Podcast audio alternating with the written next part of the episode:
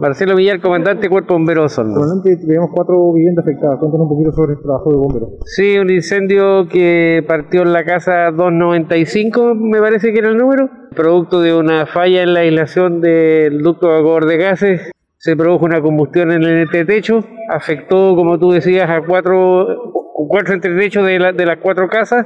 Hay daños importantes en una de ellas, en entretecho y parte del segundo piso, y las otras van eh, concentrándose el daño particularmente en el entretecho. ¿Tendríamos personas lesionadas?